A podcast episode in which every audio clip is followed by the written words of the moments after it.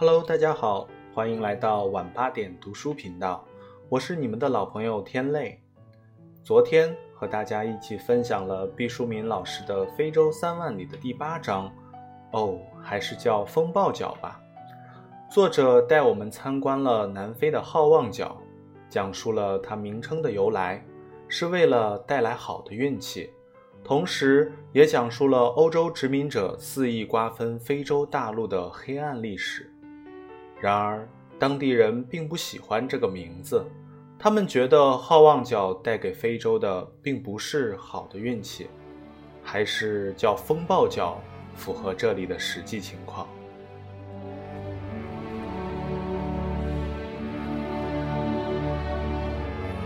好了。今天为大家带来本书的第九章：黑人女老板和手机。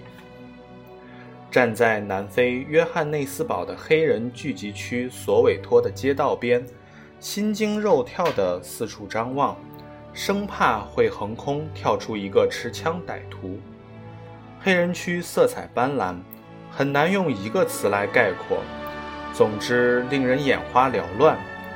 当地黑人大多生计艰窘，有些人简直生活在垃圾堆里，废弃的木箱和纸板胡乱搭着，留个豁口就算是门。严格说起来，它不能叫门，因为没有门扇，但屋里的人们的确从此进进出出，它当仁不让地肩负起门的功能。透过歪斜的门框。可以看到地上有若干纸片堆积和一口锅，那纸片便是团铺了。我不能说它是纸板，因为厚度实在太薄。这种住所用家徒四壁来形容都是奢侈。它没有四壁，只是一些不规则的木板、铁板隔断，勉为其难地圈在一起。围出多边形的小空间，也许是六壁、七壁，也许只有三壁，不由得涌出一个词：水深火热。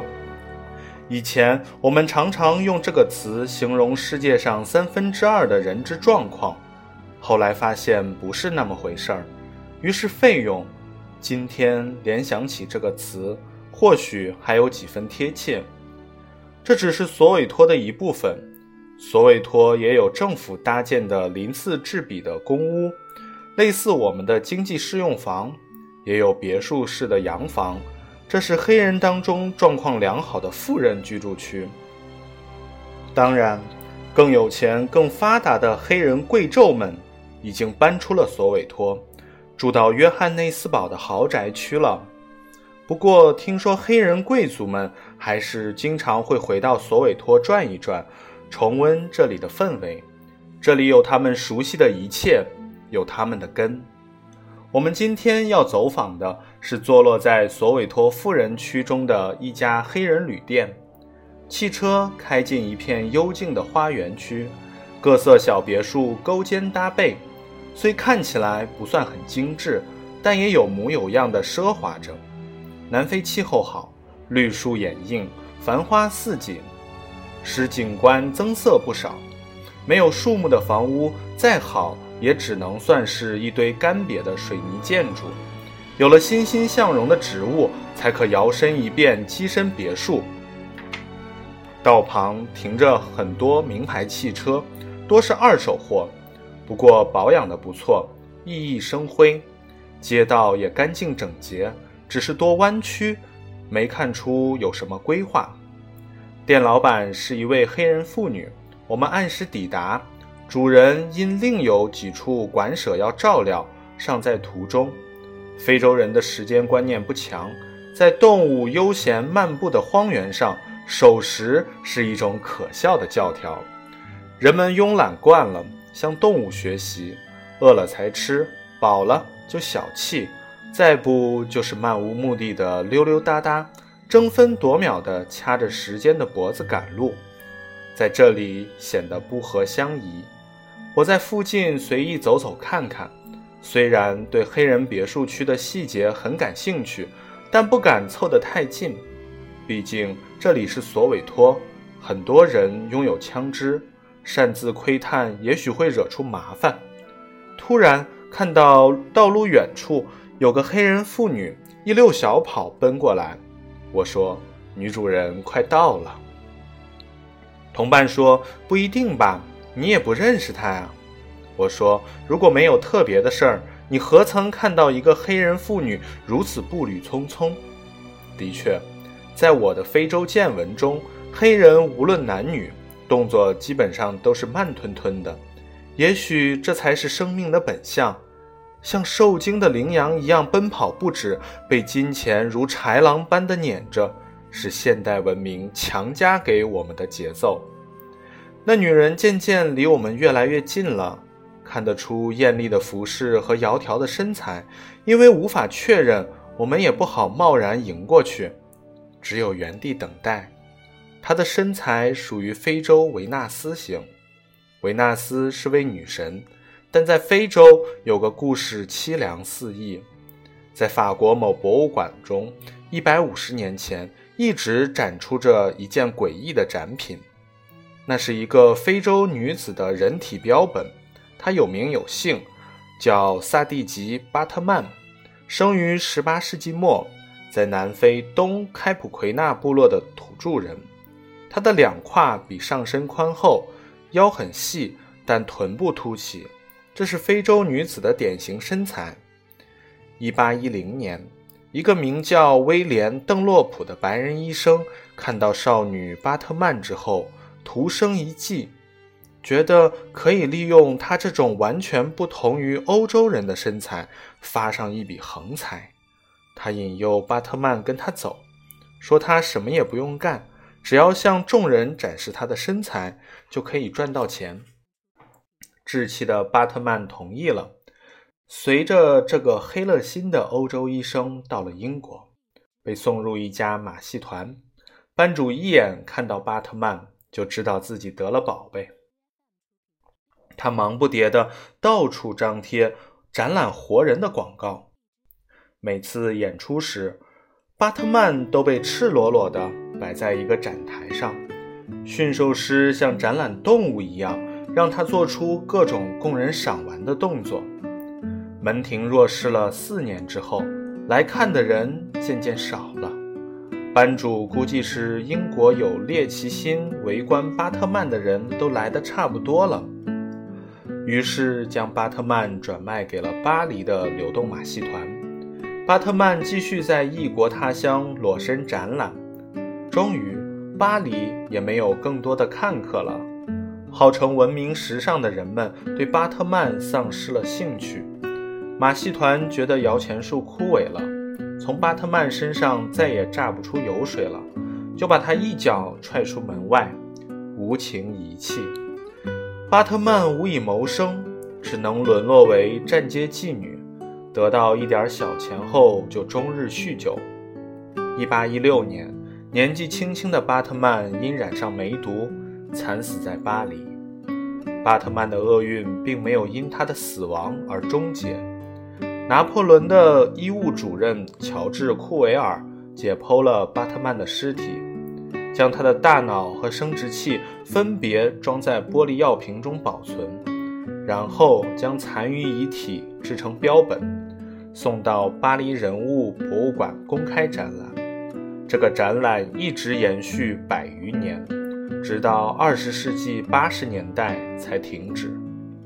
二十世纪九十年代，南非学者曼塞尔·尤伯哈姆发起了还回非洲尤纳斯的运动，他要帮助已经逝去的非洲女子巴特曼恢复人的尊严。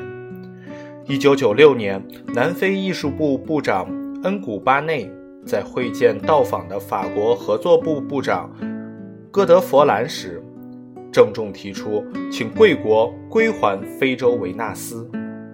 二零零二年，法国政府终于同意将巴特曼的遗体交还给南非。同年八月，巴特曼的葬礼在他的家乡南非东开普举行。在南非。我见到过不少黑人妇女拥有这种极度前挺后撅的身材，我曾好奇地请教过有关医学专家，他们的身材为什么会成这样？专家说：“您本人也当过医生，您一定知道人身上所有的生理特点，都在现实中有它们的实用性。比如，女子的肘关节前臂在同一肘关节屈曲位时，女性提斜角平均值明显。”大于男性提斜角平平均值，也就是说，臀轴与前臂轴的延长线相交，形成了一个向外开放的角度。女子的提鞋脚更便于提东西，这具有统计学上的意义。闻听此言，我赶紧调动以往自己做医生时的记忆，总算明白了这段话的意思。通俗点讲，我们伸出胳膊，上臂和前臂并不是笔直的，前臂有一个向外展开的角度，这个角度就叫做提鞋角。顾名思义，这个角度是为了人们提携物品方便而形成的。想想吧，如果我们的胳膊笔直，提物品的时候就很容易碰到身体一侧，既费力气。又容易撞翻所提的东西。如果是液体，就会崩洒一身。久而久之，人类就进化出了胳膊肘稍微往外拐翻的一个角度。这个角度，男人和女人是不同的。我不断点头，表示明白了提鞋脚的奥妙。专家说，非洲女人高高隆起的臀部也有它的实际功用。一是非洲高原的生态环境相当荒凉，在狩猎和奔袭时都需要长途奔跑，强健的下肢要有良好的支点，臀部必须发达后翘。再者，黑人负重时一般不是肩挑手拿，是将重物用头部顶着或背负。无论使用头部还是背部，都需要身体有更稳定硕大的中段。做重力平衡，后凸的臀部才可以担此重任，使身体安稳负重。我不知道这是不是非洲女子身材的定论，姑且写在这里，为非洲维纳斯做点科学注释。黑人女子终于抵近了，捋着头发中的汗水，气喘吁吁地说：“对不起，来晚了，我刚从另外的店赶过来。”她大约四十岁的年纪，是黑人中的美女，有维纳斯的身材和雪白的牙，只是略微纤瘦了一些。她领我们进入别墅，并叫出女儿与我们相见。那姑娘十五岁，也很漂亮，而且是深知自己漂亮的女孩，不停地四处乱抛媚眼。我原以为媚眼这东西跟导弹似的。是专朝情人定向发射，此刻才悟到，还是需要平日抓紧时间，在陌生人面前多练习的，不然容易书到用时方恨少。女主人领着我们参观她的家庭旅馆，富人区的独栋别墅，大致有四间客房，一间客厅，一间餐厅，还有设备完善的厨房。就其基本设施来说，相当于中国中产阶级简朴的别墅，有小小的花园，种着不是很名贵的花草，但长得很茂盛，给人以朝气蓬勃之感。对于种植花草，我觉得名贵与否并不重要，但一定不得疏于管理，不能把花草弄得病殃殃、半死不活的。一棵植物在大自然当中，有上帝之手负责它的生老病死。被你迁到了自家的庭院，你就成了他的衣食父母，要为他负起责任。如果只是在他盛花期买回来赏几天，然后放任不管，由他自生自灭，那就是一次微型的植物界花钱买春。旅社里很干净。布置中弥撒着一种廉价的品味，比如紫红色的沙发扶手宽大，看起来很舒服，但一屁股坐下去就会受到轻微的惊吓。它比想象中懦弱，缺乏支撑力，让人有不安的陷落感。在国内的很多小旅店常遇此类座位，于是一笑，算是和老熟人打了个招呼。彼此落座，女主人露出明显想夸赞的表情。我送上了她想要的客气话，他很高兴地告诉我，买这座房子大约花了两百多万元。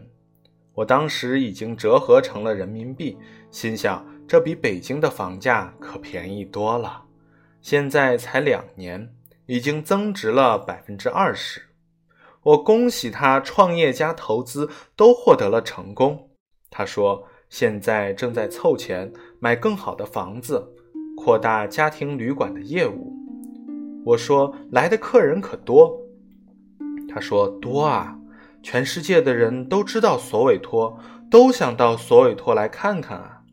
我频频点头，想到我自己是多么渴望到索韦托游览，而且颇费周折。要是没有金小旭先生的周密安排，我哪里来得了？旅游者若能认识他，住在索韦托腹地。真是巴不得的。他领我到办公室参观。他说：“我现在和全世界的客户都可以联系，客人预订很踊跃。在不久的将来，很希望能有中国客人住在我这里，看看我们的索委托。”他说这些话的时候，充满了信心和自豪感。我也很希望能早一天成为现实。想起在国内时受到的警告，不由得多问了一句，说：“您不要生气啊，我想知道外国人在索韦托是否安全。”女主人果然生出了些恼怒，说：“你刚才不是站在索韦托的路边很久吗？你觉得有什么不安全吗？”回想刚才，果然是鸟语花香，四周静谧。没有违和之感，但是就算曾经的杀戮之地，也不是处处时时都血流成河吧？看我的回应不太积极，女主人说：“请问您在约堡住哪家酒店？”我说：“住在南非著名的太阳集团下属的一家酒店。”她点点头说：“那是一家很好的豪华酒店。”我说：“是的。”女主人紧接着胸有成竹地说：“我猜，你每天进出酒店，一定会看到很多安保人员吧？”我说：“是。”女主人肯定地说：“你要经过安全检查，如果你带着包，那个包也要经过安全检查透视，对吧？”我说：“是的，您说的很对。”她突然朗声笑了起来，雪白的牙齿像一道闪电。炸开漆黑的面庞，众多的保安严密的检查，这说明什么？当然，只能说明那里的治安情况不好，不够安全。你看，索韦托有一个保安吗？你进入我的旅店需要进行安保检查吗？当然没有。这样一对比，哪里安全，哪里不安全，你不是一目了然？我一时瞠目结舌，对呀，是啊，没错啊，那边层层安检，这里畅行无阻，到底哪里更安全？应该是这里啊。后来我回想起这段对话，承认自己被进行了最快、最精彩的洗脑。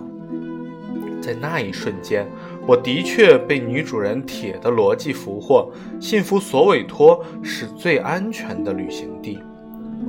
女主人说：“再说了，这里的人都互相认识，只要知道了是我的客人，没有人会动你们一根毫毛。”这个说法倒是很安定了我的内心。我决定要把这个旅店的信息告知我的好朋友们。如果日后他们要到南非，要到约翰内斯堡，要到索韦托，请住在这家干净整洁又安全的家庭旅馆。女主人会做很地道的黑人餐食，你能近距离地体会到一部分黑人的生活。如果能在半夜时分披衣起身，看看索韦托，估计也很有特色。美丽的黑人小姑娘对我们的谈话不感兴趣，她抽了个空子插话进来：“您觉得我到中国去怎么样？”我说：“好啊，欢迎你去旅游。”小姑娘说：“我不是去旅游，我要去做生意。”我吓了一跳，说：“你打算做什么生意呢？”她咕噜噜地转着大眼睛，顺便抛了一个媚眼过来，说：“您觉得我教英语怎么样？”我再次吓了一跳。虽然南非曾是英国的殖民地，英语也很普及，但黑人英语有特殊的韵味。这和中国人所崇尚的地道英式英语和美式英语还是有些差距的。我稍稍避开画风，小心地问：“除了做英语老师，你还有什么打算呢？”小姑娘的思维来得挺快，马上说：“如果当老师不行，我就倒卖手机。”说着，她拿出自己使用的手机展示了一下，问我：“你说这个大约多少钱？”我对此实在不内行，但看出这是一部老式的翻盖手机，在中国应该有 N 年不流行了。我说中国的年轻人更换手机很频繁，这种手机现在很少有人用了，应该不会值很多钱。女孩子说她买的是二手手机，在南非花了上千元。我说在中国。这类手机基本上被淘汰了，应该不需要用这么多钱。女孩听后眉飞色舞，大喜过望地说：“那我从中国回收这种手机，然后带回南非来卖，肯定会很赚钱。”我说：“如果你真有此愿望，要找来相关资料，比较一下两边的市场行情。”还要知道携带大量旧手机出入境手续上有无麻烦，事先要搞清楚。女孩很认真地听着，不断地点头，然后向我飞了一个长时间的大媚眼，算是真诚感谢。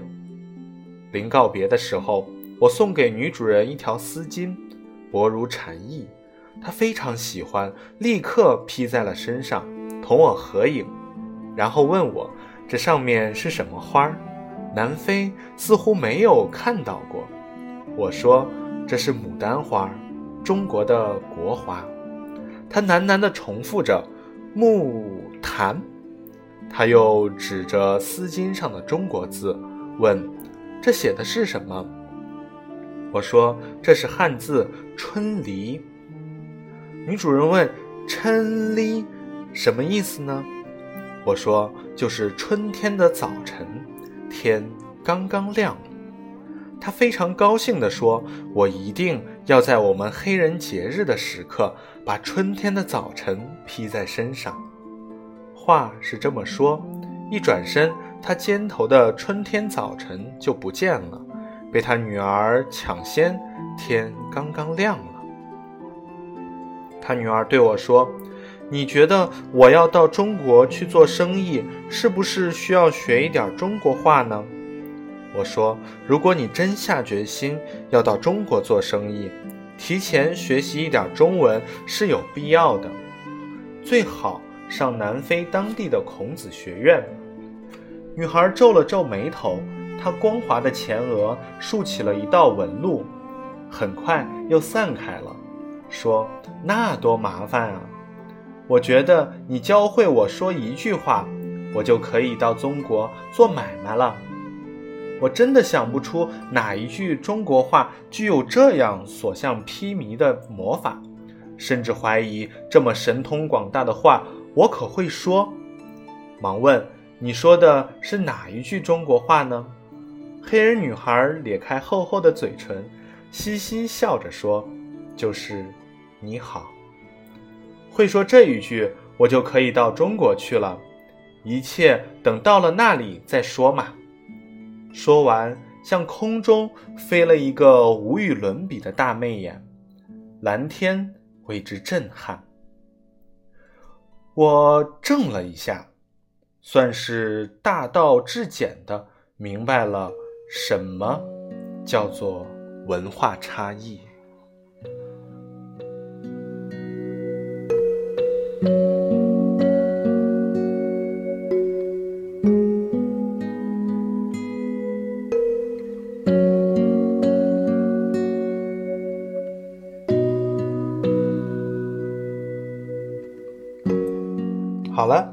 今天的分享就到这里了。如果您喜欢，请点击订阅。我是你们的老朋友天泪，明天晚上八点，我们不见不散。